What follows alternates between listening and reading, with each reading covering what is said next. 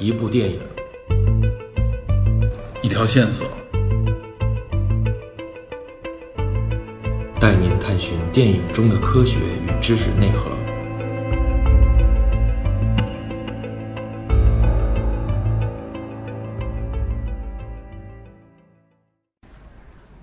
大家好，欢迎收听本期电影侦探，我是李根。Hello，我是 Peter。嗯、今天我们给大家说一部电影叫《勇士》。对这个影片，呃，如果只说这个名字，好像好多人不是特别能锁定是哪部啊。对，它实际上是，呃，二零一一年的一部影片，对，是以这个综合格斗为背景的一部电影。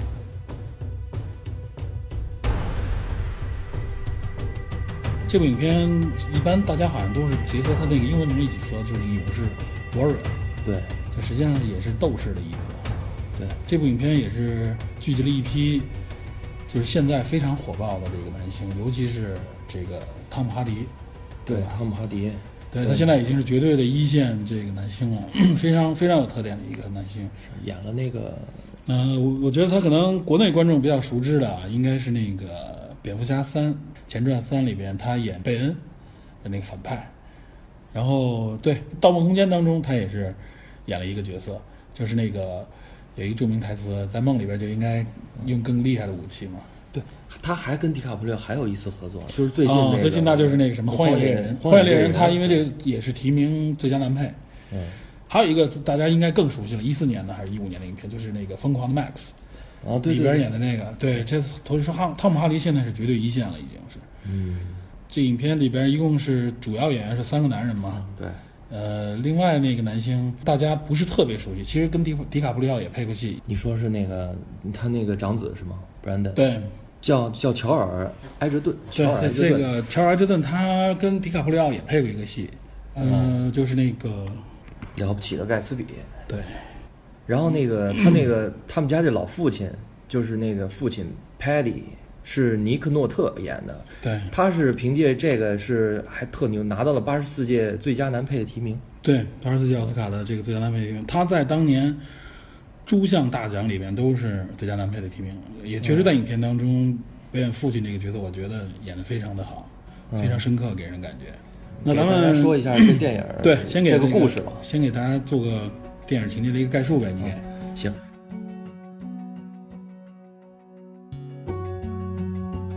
这个电影主要就是通过 MMA 自由搏击这项残酷暴力的运动来说，这个家庭里边这个三个男人父子还有兄弟之间的这个感情的。对，就是兄弟情、父子情之间的这个一个复杂的一个矛盾关系，这个通过这项运动串串联起来的这么一部，你可以说是一个运动类的影片，其实更是一个剧情和这个伦理类的一部影片。对对对，他是讲的是什么呢？就是说，呃这家里边这老父亲啊，因为酗酒，呃妻子就离开他了。这个小儿子就是汤米，汤米，跟那个就是汤姆哈迪演那个角色，他跟母亲走了，对，然后那个长子叫 Brandon，他等于留在父亲身边，但跟父亲关系好像也不是特别好，也不好。因为主要是因为他父亲酗酒。这个有一个背景啊，他父亲是一个摔跤教练，应该是。对。而且还是很很有名的一个教练，而且他这两个儿子呢，都小的年轻的时候都参加这个摔跤练习，而且他那个小儿子、就是离离家走的那个汤米，汤米是很有这个运动天赋，被他父亲非常看好，对对吧？这也是一个潜在的一个矛盾线在里面。对，然后等于说是因为这个父亲的酗酒，这个家庭等于就拆被拆散了。嗯，其实两个儿子都恨这个父亲，对，然后这个母亲呢是因后来是因为生病就去世了。因病死了。对，汤米等于是离开以后，一直就和他们没有任何来往，没有任何联系，没有任何联系。对，连连他跟他哥哥跟他的父亲都没有联系。这个长子呢是许多年之后在一一所学校里边成为了一个物理教师，对，这长子相对来说家庭比较稳定，娶了妻子，有两个孩子。但是他家有一个什么情况呢？就是他女儿有先天性的心脏病，所以有很高的这个医疗费用，等于说就是濒临破产吧。他和他老婆两个人对，虽然说是一个中产阶级，又是一个物理老师，老师可能在美国确实其实，呃，薪水也不是很高，又住在一个相对中产的一个社区里边，对所以他还有一个孩子有有这个病，对所以他的经济压力一直很大。压力大，那那濒临破产怎么办呢？只能去打黑拳，去对去挣钱。这里边还有一个这个背景啊，就是说他曾经也是做过很长一段时间的这个职业搏击选手，但他的战绩呢不是特别好。嗯，他后来是转行做了老师，因为主要也是为了家庭，然后相对更稳定。他是他妻子也不支持他打拳，对吧？这个也是一个背景。对，影片影片好像是从其实是从这个汤米开始的，就是汤米先先出突然出现了他父亲面前，然后呢，等于是通过这个出现以后，就串联起他们背后的一个情感。首先，他弟弟出现在他爸爸面前，为什么？他弟弟出现在他爸爸面前是有目的的。嗯他第二天早上就去那个俱乐部里报名，他要参加这个培训。实际上这也有原因，就是他弟弟这次回来就是想参加比赛挣钱，他要补偿他的那个战友。嗯但是，一开始没表，就只是说他回到他爸爸身边。为什么回到他爸爸身边？是希望得到他爸爸的训练，因为他爸爸在这方面很厉害，很了解他，而且他认为能够训练他的人只有他父亲。但是他为了获得比赛资格，他去了那个俱乐部，因为一次你说是偶然也好，或者他处处心积虑的机会也好，他把那个俱乐部里的第一种的选手，是在整个搏击界也非常有名的一个选手，直接 KO 了。因为这个原因被大家放到网上，被当时的人发到网上，立刻发现了他。他实际上就因为借助这个能力，借助这个事件，他希望那个俱乐部的老板把他介绍到这个比赛当中来，要参加一次职业比赛。他弟弟出现在他父亲面前，为的不是别的，他跟他父亲说的也很厉害，就是说我只需要你培训我，所有有关你的回忆、父子关系与我任何关系都没有，就是我只是我找你很明白，我就让你训练我，我跟你是职业关系，嗯。我跟你没有亲情关系，就是有矛盾，在这么强烈的矛盾背景下，他跟他是是这样的一个关系。转过头来，他哥哥也是，他哥哥本来不需要是一个老师，上来的讲讲述的是他哥哥在这个物理课上，中学物理老师给大家讲物理，他哥哥怎么也会走到这个职业搏击里的？一，他原来是职业搏击选手，他有职业背景；二呢，他是因为有这个很强的这个经济压力。所以呢，影片描写到这儿，就是他哥哥进入到这个，也要进入到这个搏击训练的这个，最后他跟他弟弟肯定会相会的那一点是有原因的，嗯是因为他的这个长期的经济压力，嗯而且他被银行约请说，如果你这个房贷再不能还，我就要没收你的房产的时候，他发现他不得不去打黑拳。他说我去打黑拳，一晚上挣的钱比我两个月老师挣的钱都多。他也用这种方法说服他妻子。当时他的目的只是为打黑拳，就是在这种，比如说一些地下黑拳或者俱乐部里边打比赛，一场比赛能挣个几这个三三位数到四位数的美金，几千美金能挣到。有时候好的时候他能打连打几场一天，所以这就介绍了，首先把这两个背景都摆在这儿了，就是两个兄弟都已经又回到了这个职业搏击这条路径上来，而且回到这个职业搏击路径又跟他父亲有直接关系。然后这个时候，在这个影片过程当中，你能发觉他弟弟对他父亲有非常强烈的抗拒和和排斥心，和他弟和他父亲有很强的这个矛盾，而且中间基本上穿插出来能感觉到，主要是因为他父亲酗酒。和他哥也有，这时候他父亲回到他找到他哥哥，也透露了，就通过一个对话，就就是也这也是表现演技啊。他父亲见到他哥哥的时候，他哥哥见到他父亲就是非常冷漠，而且通过对话也得知他父亲跟他哥哥也有若干年没有接触了。他告诉他，我有一千天没有喝过酒了。然后你的二女儿出生，我连见还都没见过。在这么大家当时就觉得哇，一个老人，一个当时很就是一个都头发花白的一个老人，很感人，觉得站在他院门口怎么怎么怎么这个儿子会这样？还说你让我进去喝杯咖啡，然后他儿子跟他说：“你你的手没有坏，你可以给我打电话或者发邮件。”就是用这么冷酷的方式来衬托出他们两人的矛盾也极其强烈。他儿子从这个在影片当中看到啊，他是个中学老师，无论对自己的职业、对自己的家庭都非常好，不像一个不孝顺父亲的人，不像一个对父亲蛮不讲理、没有恩、没有亲情的人，但也有这么强烈的矛盾，说明就用这种方式间接的衬托出他父亲这个原来的酗酒造成了他们的家庭矛盾，长期酗酒造成家庭破裂，母亲带着小儿子离家出走，大儿子实际上留在他身边。他后来也阐述，可能也是为了是让他父亲训练他而已，也是为了这个目的，并没有亲情的目的。所以父亲就是在这个漩涡当中是处在这么样的一个，你说是相对弱势也好，或者说是一个被仇恨的这么一个角度，知道吗？这个是制造了一个，首先从情感上制造了一个强大的一个应力。然后就是说，刚才提到他们两个人都说职业搏击，两个人都走向职业搏击，而且这个影片立刻就是有一项职业比赛，就是十六人参加了一个职业比赛，斯巴达杯，斯巴达杯，对，这个应该是一个虚拟的比赛。这个比赛呢，就是说冠军奖金五百万美元，在当时应该也算是很高的奖金额了。那么很明显，大家应该都意识到了，这两兄弟都会走向这个比赛，对吧？这个比赛将作为他们两个可能汇聚的一个焦点。影影片本身也是这样来写的，所以说在这样的背景下，就是从情感矛盾，在这个剧情矛盾，再加上他们俩的这个这个搏击的这个对对垒，就给大家创造了一个非常张力的一个环境。然后这个影片中后段主要就是两兄弟如何训练，如何准备比赛，如何进入比赛，到最后到比赛当中相遇。这就是这个影片的一个路径。在这个时候啊，影片还没有直接表现出兄弟两人之间的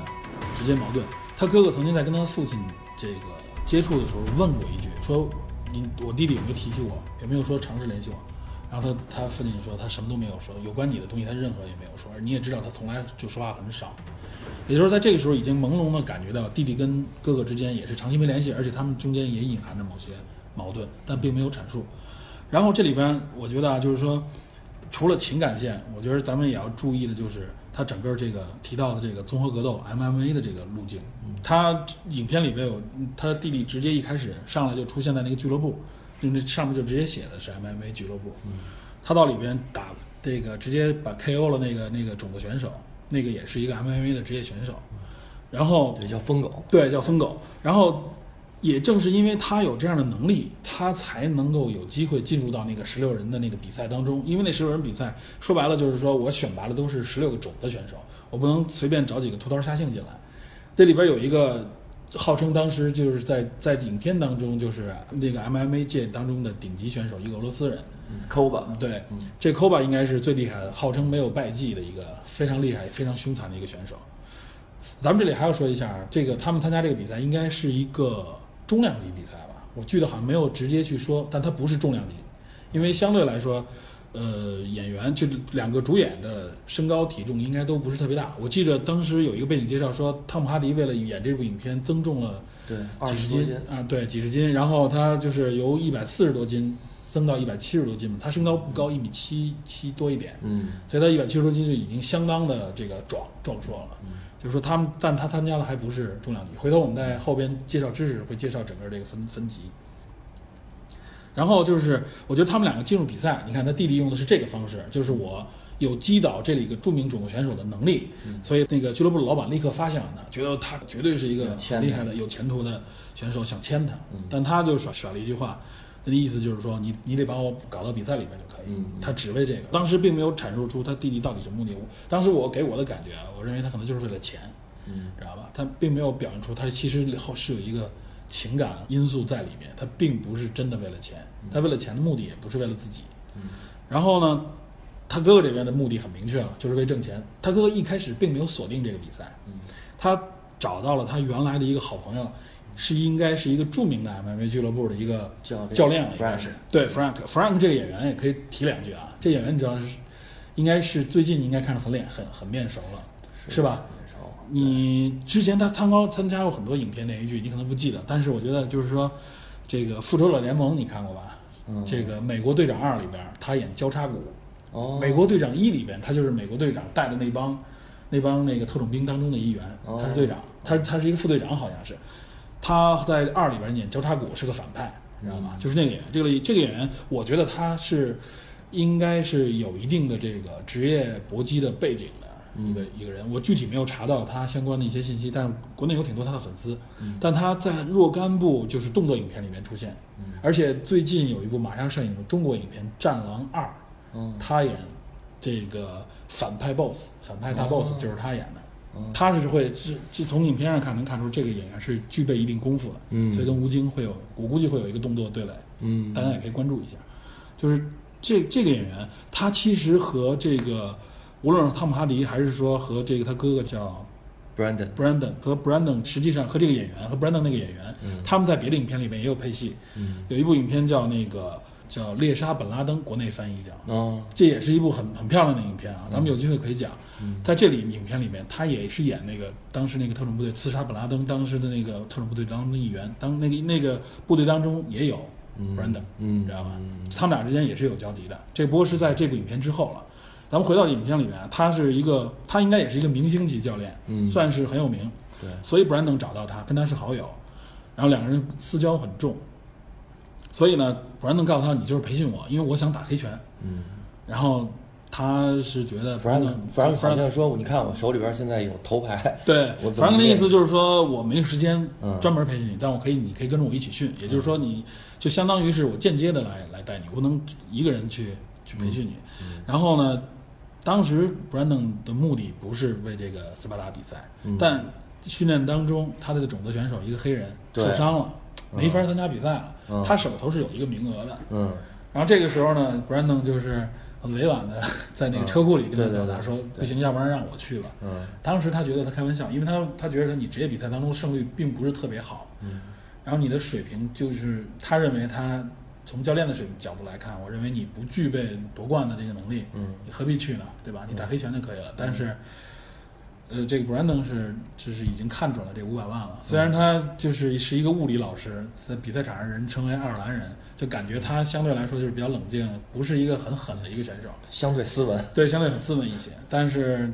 他有一个很强烈的愿望，为了家庭，对吧？其实比赛的时候真是也是每局都是被打得很惨，对对对，他其实，然后最后呢，也是他教练说 OK 好吧，我就把你就放到这个比赛当中来。也就是他进入这个比赛是因为他的这个私交，而且确实他也具备这个职业能力，只不过说他并不是说最强。当时确实那个教练手头已经没有合适人选了。嗯他从这个影片当中就是有有若干时间点，他都在打黑拳嘛，就是每天有偶尔晚上去打。嗯也校方也反对，最后停停薪留职嘛。嗯然后他他的学生们都知道，很支持他。对，有人还去看他的比赛，其实包括校长也在也在暗中暗中关注关注对对对，他他反正我觉得这个，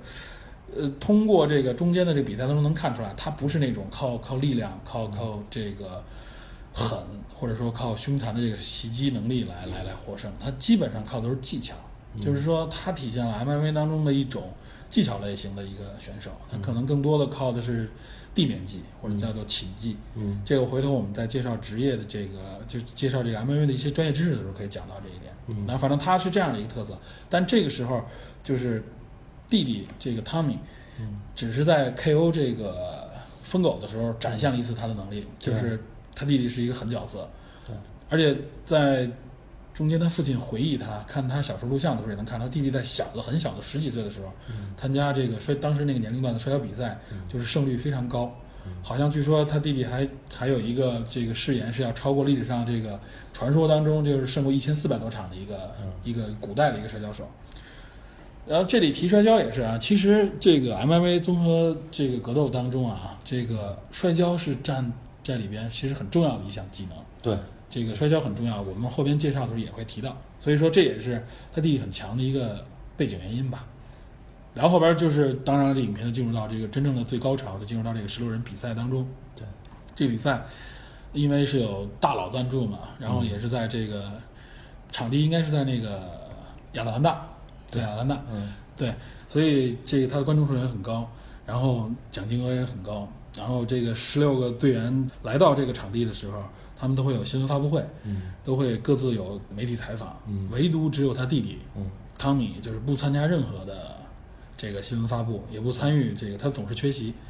也是媒体对他的信息知之甚少。通过他们在当时影片里也说，通过谷歌什么的都查不到他的相关信息。嗯他弟弟也是，一是要求他父亲训练训练他，另外一个他公开的身份其实是有所隐瞒的。嗯这个其实也有一个背景，在这个比赛当中进入到这十六人比赛当中，慢慢的被展开。嗯，就是实际上他是个原来是参军嘛，对，但他实际上他是跟他父亲说过，他是开小差逃出来的，嗯也是在一次行动当中，实际上是被这个美军自己的飞机空袭，他整个那个部队当中，就是他团队当中的人全都去世了，嗯只有他一个人回来。他在回来的路上救了救了一个美军部队当中的一个一个装甲车里面受困的那个士兵，嗯所以那个士兵呢，在看这个比赛的时这个介绍的时候，嗯发现了他，嗯发现哎，这跟我那个录像里面记记住了我的救命恩人长得一样，嗯所以也通过互联网一下就传播开来。嗯这也是让这个神秘角色有很多粉丝的一个原因，就是他实际上大家当时认为他是一个战争英战斗英雄。嗯但实际上这里面是也是有伏笔啊，他中间给那个就是他那个最好的朋友，就是他战友死在那个战场上的战友的遗孀打电话，嗯，这个慰问他的这个遗孀，并且关注他这个好朋友的孩子。实际上这个时候透露出来，通过这个媒体采访，通过媒体的爆料透露出来，他参加这个比赛的目的实际上是为了他这个遗孀。但也在后来也是交叉点一多，关注的人一多，就有人最后发现他的真实身份，发现他是这个逃兵，有这个有潜在的逃兵的这个嫌疑。所以呢，就是说当时最后也介绍，就是说军方要求比赛结束以后要把他扣押，要把他抓走上军事法庭审问他。嗯然后他也留下了一个这个呃自己的要求，就是说我如果我获胜，我获得五百万奖金，我要全部捐给我的那个好朋友的遗孀。对，所以这个时候我们也知道那个这个弟弟汤米他真正是有情有义的，对他参加比赛的目的是这个。嗯，不是为了钱，然后其实这个比赛就是咱们回到这个比赛啊，这个比赛还没开始的时候，弟弟跟哥哥终于有一次面对面的见面，他们之前一直没有见到面。在发布会的那个当时，他哥哥只是看见他弟弟的影子一晃而过，他弟弟连看他都不看他。嗯然后他们俩人在那个海边沙滩上，嗯隔着很远的距离，就是明显抱有了一种试探和敌意的这种状态。尤其他弟弟有很强的防备心，两人聊了起来，但实际上也是不欢而散，基本上是一种一种，尤其是弟弟对哥哥的一种指责。嗯他讲述了说：“我离开你，为什么不当时不跟我们走？然后你为了你的女朋友留下来什么之类的。然后实际上你甚至是为了让父亲训练你，对吧？当然哥哥也是有也有自己的原因，一个是他真爱他的这个女朋女朋友，对实际就是他现在的妻子，没错他是个重感情的人。对另外一个他说，原来父亲就喜欢你，都是单独训练你，从来没训练过我。我也希望能获得这样的训练。嗯而且就是也就是说，出于情感，出于自己的爱好，他有这样的需求。当然，最主要是因为情感嘛。另外就是他母亲去世什么这些事情都没有通知他，他都不知道，所以他对他弟弟也是有很大的怨言，说你为什么不跟我对没提？对但能感觉到啊，哥哥对弟弟是是有爱的，对他其实一直惦记着他弟弟，对但弟弟对他的哥哥和对他的父亲，甚至对这个家庭，都有极强烈的一个没错，这个怎么说呢？矛盾和恨意。对，我觉得啊，这一点从某种角度上来说啊，就是汤米就是弟弟啊，嗯他之所以有这么强烈的恨，实际上他也是有一种，就是为了参加比赛，他需要有一个极强的目的性，嗯。就是说除了为了帮他的这个原来的这死去的战友，嗯。他也是想保持这种对家庭的这种仇恨，作为他这个搏击时候的一个一个动力，这也在比赛当中体现出来。汤米这一边啊，他上来的比赛真的是就是披荆斩棘，对。经常是就是直接上来就 KO 这个对手，对，就是能感觉到他简直就像一个野兽一样。没错。他之所以老弓着背那种对，而他之所以有这么强的这个战斗力，而且他有这么强的这种这种怨念的感觉，实际上可能也是因为保持对对父亲、对家庭、对哥哥的这种恨，嗯。他有一种要发泄的这种感觉。我觉得这也是他可能有意无意的自己要保持自己的一种状态，保持自己的一种这种这种意念的一个力量。嗯。然后反观他哥哥这一边啊，就是一开始是最不被看好的一个选手。嗯，他哥哥呢，就是大家包当时主持就是看主持比赛的，拿出一袋金鱼来，对，然后就说他哥哥看这样这这就是这就是他的下，他这就是他，对嗯，然后呢，觉得他这个真的是就是说很很有可能被痛揍，然后甚至有选手跟他说：“我看他不是老师吗？我要好好给他上一课。对对对都是都是这个也是职业比赛之前打嘴仗，也是一个这个职业比赛的一个特点。但是他哥哥呢，就是胜的每一场都非常艰难。对，就是尤其是就是也是这里面着重在比赛当中，实际上他哥哥的这个比赛场景着重描写更多，因为他弟弟那边基本上上来就 KO，或者几下就把对方抡倒，嗯，没有而且赢了就下场，对，赢了他立刻转身就走，不在场上留，不接受采访。对，不不庆祝也，对，然后没有出场音乐，对对对，这非常冷酷，大家就是既神秘又又觉得他很厉害、很凶悍，而且他还中间遇到了之前被他 KO 的疯狗。对，疯狗来疯仇。狗跟他说：“说我第一次在接受采访的时候，我第一次太太输信，完全没有在意这个选手。这次我一定要复仇，我绝对不会让他有机会的，嗯我会狠狠揍他。嗯。结果还是 被他这个 KO，非常狠的厉害的才有 KO，嗯。而且不由分说的这种蛮蛮全无道理，感给人感觉他的绝对力量、他的速度嗯。和他的这个杀伤力都比对手要强很多。嗯然后他哥哥里边真的是每局被了不都被揍了？对，每每一局都被揍得很惨，而且他还遇到了这个 Koba，就是这个比赛当中的这个夺冠热门，对吧？对，然后大家认为熊嘛，绰号熊。对，因为前两场因为十六强嘛，他要分十六强比赛、八强比赛，然后进入四强。进入四强的时候，他遇到科巴，大家觉得第一场是侥幸的话，第二场赢了就不是侥幸了。哎，很多人开始支持他，觉得他是靠技巧、有有头脑。但是遇到 Koba，大家觉得就也就到这儿了。但没想到，可能也是 Copa 的一个大意，在比赛当中前两局被虐得很惨，他都咬牙坚持下来，没有就是因为比赛必定有时间限制嘛，应该是是这种，他好像应该是这种三回合五分钟的这种比赛。对，然后他反正就是坚持到第三局的时候，对，啊不是三回合，可能是五五回合那种。然后反正坚持到后面的时候，因为这个 Copa 的一次擒技的一个失误，被他反擒拿，他就使出了他的这个擅长的这个看家本领，看家本领，地面技，对，地面技锁技。叫十字固，十十字固和这个木村锁，这都是职业的这个技巧，回头我们会介绍。然后就是把他把这个 Koba，等于是直接这个锁住，最后 Koba 不得不认输，用关节技嘛，不他不得不这个认输了。所以他哥哥哥哥这条路，反正给人感觉是充满艰辛。最后当然大家也预料到了，就是兄弟两个人在决赛当中相遇，终于相遇，就成为了决赛当中两个对手。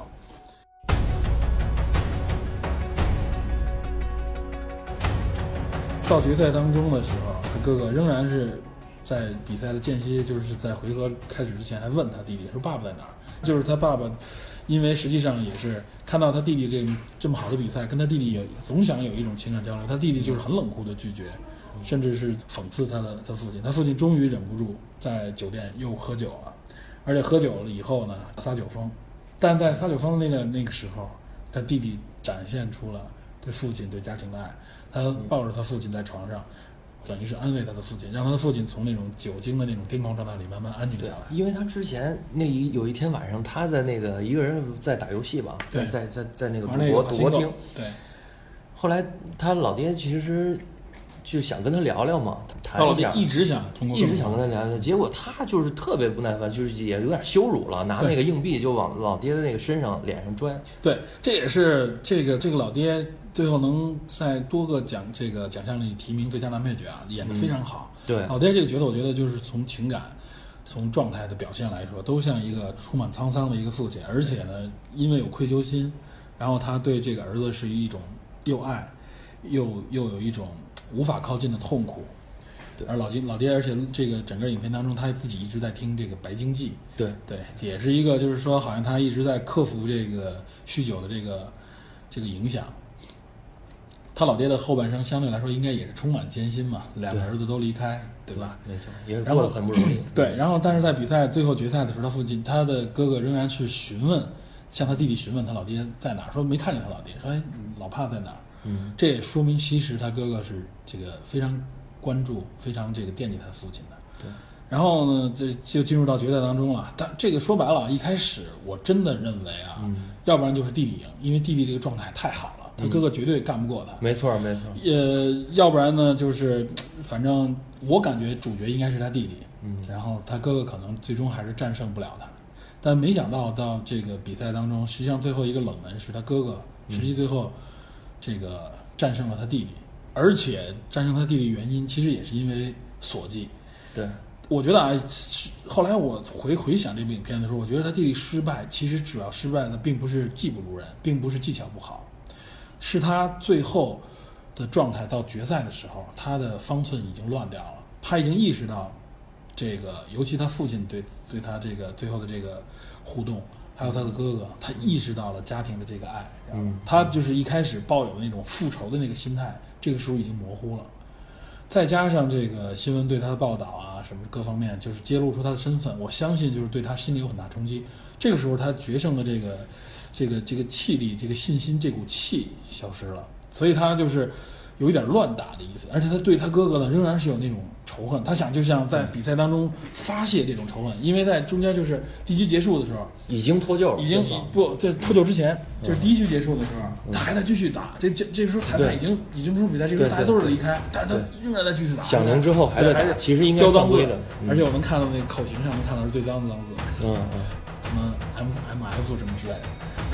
是对，然后就是他反正表现的很好，对他哥哥有一个充分的这种仇恨，但是我真的是因为这种仇恨和这个情感的扭曲，他完全失去了，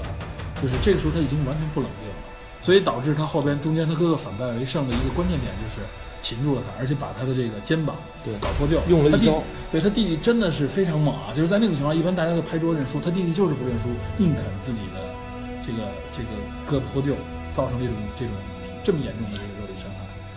然后呢，这时候他哥哥意识到他弟弟，他他说我听到那个声音了，就这时候正好这一局结束，对。他跟他的教练说说我对我要终止比赛，不能打了不能打了，我弟弟嗯我弟弟受伤了。然后这时候他的教练说不行，你这他不是你弟弟，他 对你有仇恨，你这时候什么都不能想，你就是要赢。对，教教练还说，如果你回家，不是如果你输了，你就没有家了，对。就房子就被那个对，这也是上一集鼓励他的一个原因嘛。然后这个时候，他这个他哥哥不得不再上场，这时候他弟弟拖着一只胳膊没法打了，一一只胳膊已经没法没法打了。就是他父亲也赶到这个会场，到最后看到他弟弟最终被被他哥哥锁住，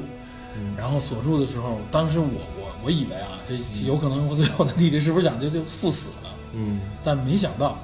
他哥哥锁住他，恳请他，你赶紧认输吧。他哥哥很痛苦啊，对他用那招是叫断头台，对那个断头台基本上用了这招，被被这招拿住的对用这个用这个臂弯的三角区域来紧紧的锁住他弟弟的那个脖子，对是根本没法呼吸，这个就没法会晕的呼吸了，真正在比赛里会晕我当时认为他弟弟就是这这肯定，要不然就得被整休克，或者就是反正我就跟你拼了。但没想到最后他拿手突然拍了拍他胳膊的那个那个那个那个臂膀，那意思就是我认我认输了。哎，这个时候就是如释重负啊！对于观众来说，可能大家都是如释重负。很多人据说看到这里都感动落泪。对整个电影进入高潮对就是对对这块儿，对因为因为他哥一直在安慰他，对说我不想失去你，说 I love you，对，最他哥哥在锁住他的时候，最后提了一句 “I love you”，嗯知道吧？这个时候说白了，也就是在赛场上，这个两个兄弟两个人之间那个情感一下就冰封就被融化了。然后比赛结束，比赛结束，他哥他哥哥一直在在安在安慰他，他这时候已经泪流满面嘛，很痛苦。他哥哥也哭了，然后最后他一直保护着所有采访镜头，他都不让碰，对。就他就照着他弟弟，就像一个对。亲哥哥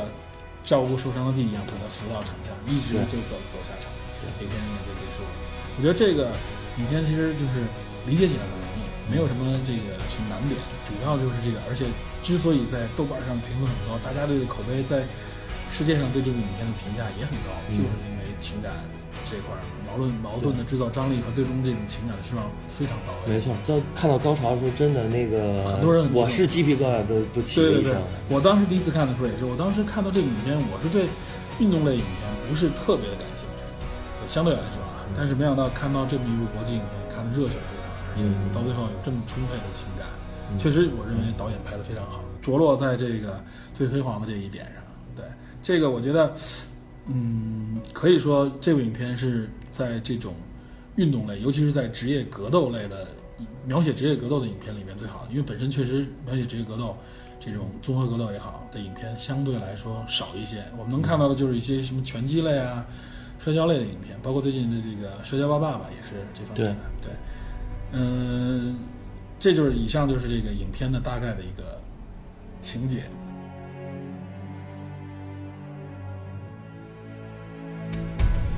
我觉得咱们后边呢，就就开始来讲我们这电影侦探嘛，我们要找到里边的一些知识点和这个科学方面的内容。那我们就要介绍 MMA，就是综合格斗本身。这个综合格斗可以说最近非常火了，一下被这个徐晓东一下就给激活了，因为这个挑战这个 这个太极。那这个事情本身大家都很熟，我们就不多说了。但我们我觉得我们还是应该要系统的介绍一下 MMA，对吧、嗯对 m m a 应该叫综合格斗。综合格斗或者说自由搏击，对对对，这个综合格斗应该，呃，其实它不是一个历史非常悠久的一项运动。过去大家好像理解的运动都是，要不然就是拳击、摔跤，对呃，包括有散打，包括有什么像泰拳，都是有柔道啊，什么相扑，嗯。就是说，把大家都认为这些比赛都是哎有自己的规则对。比赛，但 MMA 是完完全全就像它的名字一样，综合格斗。对，它把所有的技巧综合在一起。就号称搏击搏击里边的十项全能。对对对，所以它本身也非常好看。它应该实际上它的兴起应该从 UFC 也叫这个极限极限格斗锦标赛的这个兴起说起。对，这个这个比赛本身就是就是 MMA 的一项对是最顶级的 MMA 赛事。你之前就慢慢其实好像是从巴西兴起，嗯从那个格雷西家族被带起来了。他这个把这个 MMA 带到美国，而且最后成功举办了这个九三年十一月举办了第一届 UFC 比赛。嗯，那个时候的这个比赛啊，它的特点就不像现在分的这这么清楚，当时是无差别级的比赛，好像没有，没有限制，就是说我对对它不没有当时没有重量级限制。也不带全套。对，它的完全全大家穿着各自的这个道服啊，或者说比赛用服，在一个八角的一个场地里边比赛。我记得，我记得，我觉得这个很有意思啊，就是九三年的时候，呃，是可以说是格雷西家族，格雷西家族他们主要擅长的是柔术。嗯。我们回头会讲仔细介绍一下这个柔术啊，这柔术巴西柔术当时很很几乎没什么人听说过，除了巴西人以外啊，没什么人听说过这个东西，嗯。除了巴西人、日本人以外，这个柔术从日本传过去的嘛，日本的柔道，日本柔术实际上是相当于巴西柔术的这个爷爷，然后呢，它中间是通过柔道的转变转到柔术。那回头再说，我们就说这个 UFC 比赛，这个 UFC 比赛就第一届是很有意思的，就是无差别，什么样的都有，有相扑对这个嗯，对这个拳拳击手之类的这种比赛，对这个对，当时这格雷西家族的这个这格雷西这这名选手很瘦弱，很瘦小，嗯。大家都觉得这个穿着这个类似于日本柔道的道服，他觉得这个这太太搞笑了，认为他没有任何的胜利，因为那些大家搞过格斗的人都知道啊，这个重量级很重要，嗯。你有体重力量这个差别的话，嗯，真的是没法在一起抗衡。对，但也是当时因为本着也是仗着大家对柔术的这种不了解，嗯就是很多这种战力技的这种嗯。这种选手，很厉害的选手，嗯。被这个巴西柔术缠斗在地上，嗯倒地技一旦进入到他的这个地面控制，当时就是说，只要进入到地面，你别要你要被他接触住，那你的比赛就完蛋了。没错，所有人都最后输在这一点上。我记得好像我不知道我在网上看视频啊，我记得呃好像是是散打还是什么样的选手，反正也是就是很厉害的一个职业选手，比他高两头高一头多的，嗯一个非常很凶猛的一个选手，肯定他也会地面技嗯和这个格雷西的这个比赛。嗯当时就是被锁住以后，嗯。最终最后他不得不认输啊。起来以后就是面色苍白，就是那种感觉，我还觉得我还没发力呢，但我不得不认输，觉得很很背弃，你知道吗？对对对，就大家当时也是，那个巴西柔术曾经在 UFC 的前几届比赛里一直是蝉联冠军，嗯，就是当时的，因为大家这种互通并不多嘛，嗯当时的这个很多选手不适应这个巴西柔术，嗯所以当时大家实际上是认为，好像甚至认为巴西柔术是一种最顶级的、最厉害的一种招数，嗯。但实际上这个其实也是一种曲解，也是因为一些这个环境因素，当时包括当时比赛的一些因素造成的。后来巴西柔术慢慢的也是回归正常，它是这个 MMA 当中经常使用的一个技巧，但它并不是说绝对的，不像过去说只凭借格雷西家族也说嘛，说我们现在巴西柔术已经不可能仅是仅凭借柔术获得比赛的这个胜利，这是不可能的了已经。嗯，对，它实际上巴西柔术是是利用，呃，地面技当中的这个关节技，对，它主要是靠技巧，嗯，靠这种对人的这个制约，就是说我反关节，我抓住你的一条胳膊，嗯或者说就是说拿胳膊打比方嘛，我我是把你的这个胳膊往你的关节的反方向去去去掰，对然后去固固定住，然后利用我身体做做一个杠杆，做一个支点，对，这样一这有有一点类似于擒拿，嗯有我们的摔跤当中也有类似的东西，但是对反关节技大家并没有这样的直接的一种发挥。这个确实是最早从日本柔术那个转变过来，日本柔术到日柔道，因为日本和巴西有很多的关系，包括二战前后有很多日本移民移到了巴西，所以巴西有很多日本人。嗯。这个日本和巴西的关系非常的深厚，就是包括日本有很多文化，足球文化也受巴西的影响，没错没错，他的踢球风格也是从巴西那边继承过来的。对对，对。所以这个柔术当时据说是格雷西家族也算是一个当地的一霸，嗯。就是有钱爱打架，哦。然后也是日本有一个著名的一个柔术大师，柔道大师应该。前田光世，然后他等于是前田光世，对他培训了这个格雷西家族的几个儿子，对，因为他大家发现这名小个子参加这种比赛中这么厉害，你知道吧？然后他主要是把这个柔道的方面就介绍给了这个格雷西家族的这几个孩子，这个孩子也喜欢这个搏斗，嗯。然后就是他们在这个基础上发展出了这个柔术。对，我觉得就是说，咱们说到这个，主要说 MMA 嘛，不是说柔术嘛，嗯。咱们应该这个是是先系统的介绍一下嗯。MMA。，MMA MMA 的全称是这个 mixed martial arts，对就是 mix 是混合嘛、m a r t i a l 是等于说是格斗，然后 arts 挺有意思，arts 是艺术啊，对，它是这个也是艺术技技巧嘛，嗯就相当于是嗯。对。就在这意思，就是说，就是综合格斗的一种技巧。其实它综合格斗和我们，呃，大家可能通过那个徐晓东这个事情才开开开始了解综合格斗。它是一个，呃，可以称为四，就我认为它可以是分为三个层面的技巧，或者说叫三段三段技巧吧。首先，站立的技技巧是我们通常理解的站立技，对对，比如拳击啊，对比如说什么散打、泰拳啊，对对吧？嗯嗯就是这种，就是这种，就是以这种击打对方，尤其击打上半身啊，大家通常认为的有规则的这种比赛，对嗯头部啊、嗯上上肢啊、嗯肋部，这种比赛都是地面技，包括上腿，就是泰拳的这种嗯会散打上腿，对。就是我都是站立技，都是在在这个站立的角度上嗯。击打对方、KO 对方，或者说是赚取点数，这是主要的。大家搏斗当中这种默认的时候，大家在通常情况下，无论是比赛当中，或者说街头打斗殴，嗯。大家可能首先这个站立技是一个主要的主流，嗯。然后它其次呢就是摔跤，就是这种摔倒技嗯。作为第二段，这个非常重要。摔倒技主要是其实就是利用摔跤，摔跤其实本身就是一个非常厉害的，尤其我国摔跤也很有传统，中国传统式摔跤、对，古典式摔跤也叫投技，对，就是摔头的这种技巧。其实这个在这个打斗当中啊，无论是比赛还是打斗当中，都很很厉害，很吃香。嗯中国有古话，这个说什么？这个三年把式半年教，就是说这种嗯一般其实你练过半年摔跤的人，基本上上手可以把练过几年这个拳脚的人打趴下，因为它嗯。主要是投技，而且投技本身用的是全身力量、腰部力量、嗯。腰腹力量和一些摔技，有一些擒拿在里面，所以它本身是有技巧性，也很细腻的一一些地方。嗯，然后另外一个就是地面技，也叫擒技，对。说的就是主要呢就是这种关节技啊，这种控制啊，锁。锁技，固。对，其实它代表性的就是巴西柔术嘛。所以说这个 MMA 应该是综合了像什么拳击、泰拳、散打、摔跤，然后甚至包括柔术，就是包括甚至有什么像相扑之类的这种动作，它里面都会有。它就是完完全全的把各种这种武术的理念和动作都揉杂在自己的这个整个系统当中来。其实这个我觉得也是一种很先进的现代格斗的理念。对说到这个现代格斗理念，我觉得不得不提的一个我们中国人都很熟知的，对和世界人都很熟知的一个中国人，就是嗯这个李小龙 （Bruce Lee）。对李小龙可以说是在介绍 MMA 历史的时候，尤其国人介绍 MMA 历史都会提及的一个角色。他实际上是把一种理念先首先提出了，就是号称的是这种，就是不在这个分门别类、树立门派，不以这种独立的技巧为主，更多的是不讲求在无在无形当中有形的这种技术，没有套路。另外一个就是说，在没有限制当中的这种有限的格斗，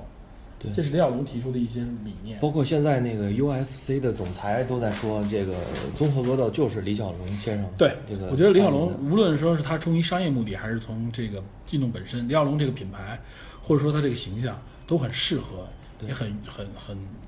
很容易被大家接受。这可以说是最世界上最知名的几个中国人之一了，应该算是对。包括他那个在七三年跟那个洪金宝拍的那个《龙争虎斗》，对对对这电影也是他里边穿的这个这个短裤，还有这分指手套，对都是这个 MMA 这这这种感觉准。。对嗯 MMA 我们看到就是说，嗯、基本上是类似于这个大家同时理理解的这种比赛，但他脚上是不穿鞋的，完全光脚，嗯。光腿，穿个短裤，上手就手上有一个分指的手套，对没有像拳击手套那么厚，对。所所以说它的，因为它里边有很多抓。对，摔的技巧，它不能是手，如果要都戴那个单指手套，就没法没法运用。有人说这是为点穴的，其实不是。对对，然后其实就是说，刚才我们提供它是分这个三个层面的这个技术技巧嘛，对，也就是这里边有很多人大家不太熟悉，或者说不太不太能接受，上来不能接受的就是这个地面技，嗯，包括它除了刚才我们说的锁巴西柔术以外，它还有一个就是像地面捶打，就比如说倒在地上以后，把人嗯架住以后，那个然后直接击打头部，打脸那非常残暴。那个非常厉害，非常残暴，这也是体现出最残暴的一点。对，经常就是看我记得那个比赛，那满地的血，真是。这一点其实就是徐晓东这个事件里面也、也涉及到了，就是他把这个这个他雷雷雷雷是是打倒的，或者说他自己摔倒以后，马上跟上去马上骑上去就是一顿乱拳。这很多中国就是喜欢传统武术的人，就用这个来诟病徐晓东啊，说这人都打倒了，你怎么能上去封拳？这太不道德了，这没你还有没有武德呀？但实际上，其实他们之间是有约定的，是这个就是按照 MMA 的这个规则，MMA 当中这是合理的规则。对对，但是呢，MMA 当中对这个规则其实还是有限定的，这个就不得不提另外一套也是基于 MMA 的一个比赛，就日本那边创创立的，嗯，叫 Pride，哦这是一个职业联赛。这个其实当时最早 UFC 刚出来的时候，在美国是西方，东方呢就是这 Pride，就是日本的这个联赛，嗯也是聚集了很多职业选手，非常厉害。就两边就是一东一西，一共同发展。后来慢慢的 UFC 把 Pride 这个吞并了，嗯最后 UFC 成为一级，世界一级。就是在 Pride 上面，就是当时我记得我看一些录像比赛的时候，就是它的规则更开放，嗯它里面包含了一些什么什么什么样的招数呢？就是摔倒以后，它不仅仅是可以用拳打，嗯它可以用脚、用肘、用膝盖直接面对人的头部，这个非常危险。这个后来被 UFC 被 MMA 这个禁止掉了。对对，就是这个规则不允许。这个规则不允许，对因为这个确实非常危险，对直接对脸踹、对脸对脸踩，这个无论从观赏性还是从别职业道德比赛当嗯中，这个太血腥了。但是你站立的时候可以用肘用膝。对，站立这完全这其实就是泰拳里边。对，这就是完全是泰拳。我们现现在就来讲一讲这个综合格斗里边的这种各种技巧，各种各种武术在这里边，很多人都会问，哎，到底哪个厉害啊？就是大家都会问。嗯实际上，MMA 本身，UFC 本身就是给你一个场合，说 OK，既然大家都觉得我门派厉害，嗯我的这套东西厉害，嗯那我给你一个舞台，来吧，咱们对，咱们看谁厉害，对吧？这个我觉得满足了人们 现今人们对这种以前每每不仅仅是中国了，每个国家都对自己的格斗武术有有有理解，对没错都觉得自己的厉害。对，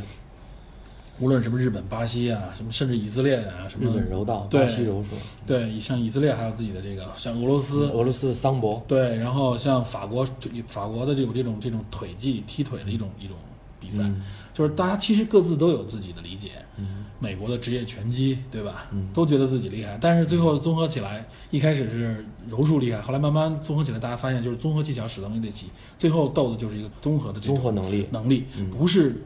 说我用某一个某一套东西就可以一招鲜打遍天下天下嗯，这个不可能，这个是科学的，这我觉得是非常科学。就是大家最终拼搏的什么，就是精神力，拼搏的是技巧，拼搏的是体力、全面。体能，嗯。对吧？包括自己的爆发力，嗯。包括自己的这种判断、头脑，对对。吧？综合起来就是这样的。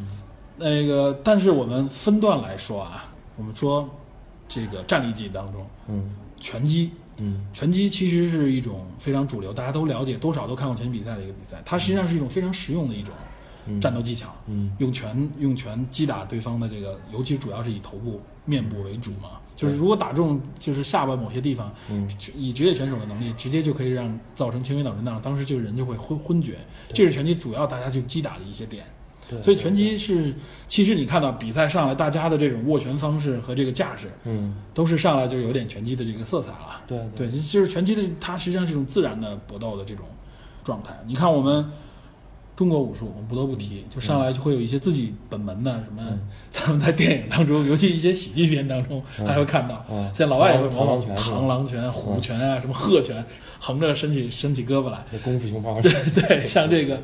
包括像黄飞鸿当中的这个标准动作啊，太极当中的这些动作，实际上从运动的角度来说，嗯，他已经把胳膊伸展出去了，嗯。这个时候他其实不具备直接击打的最快速度和反应。嗯，就是人其实是一个，它是一个这发力都是一个物理原理，嗯。都是一个从科学角度说都是杠杆原理，利用比如说腰部、腿部，嗯。比如发拳，职业的这个拳手也好，都是发拳从脚部、腿部、腰部到这个上肢、肩膀发拳，力量都是这么出来的。所以你如果把拳头伸出去的时候，你再发，你这个没没有没有你的这个发力区间，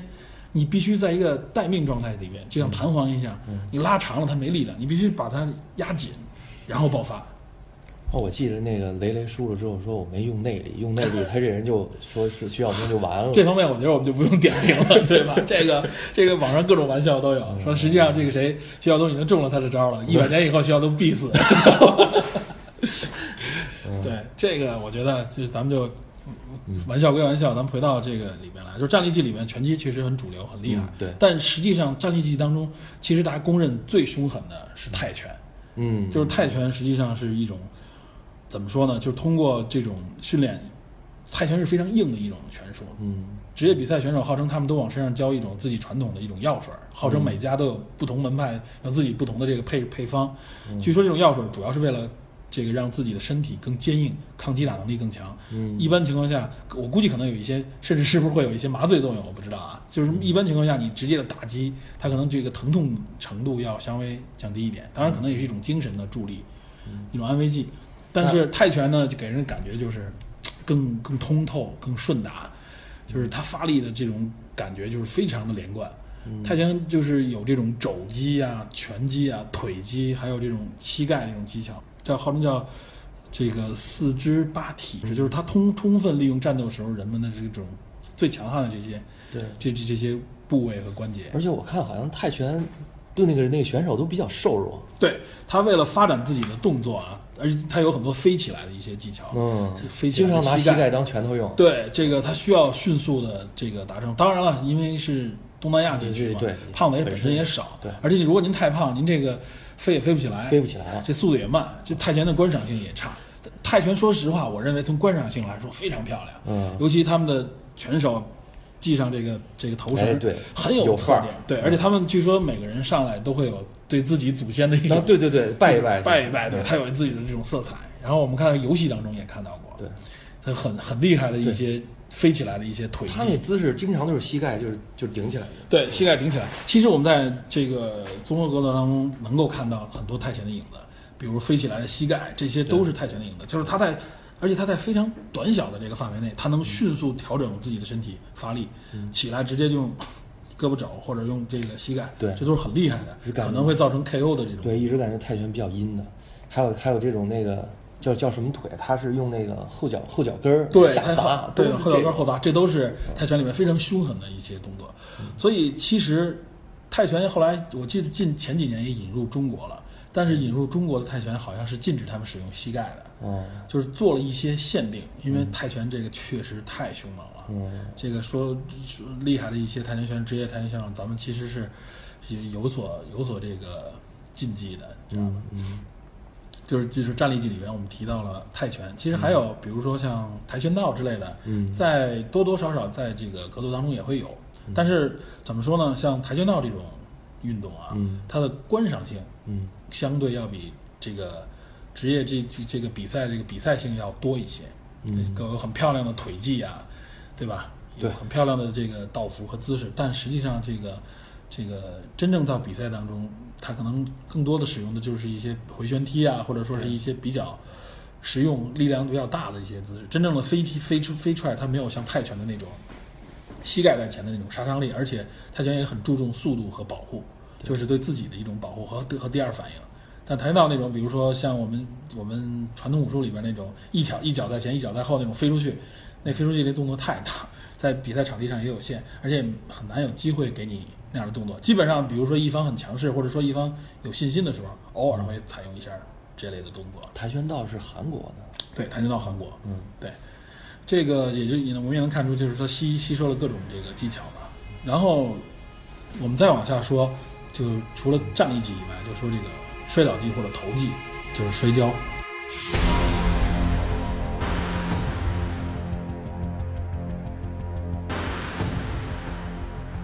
随着音乐响起，综合格斗之勇士上集的内容就到这里了。在下集中，我们将为您分析近些年来到底是什么原因使得摔跤在 MMA 中所占的比重与优势越发明显，以及多个颇为敏感且具有争议的话题，比如人种在综合格斗中是否存在明显的先天优势，哪些功夫和比赛其实是套路和表演。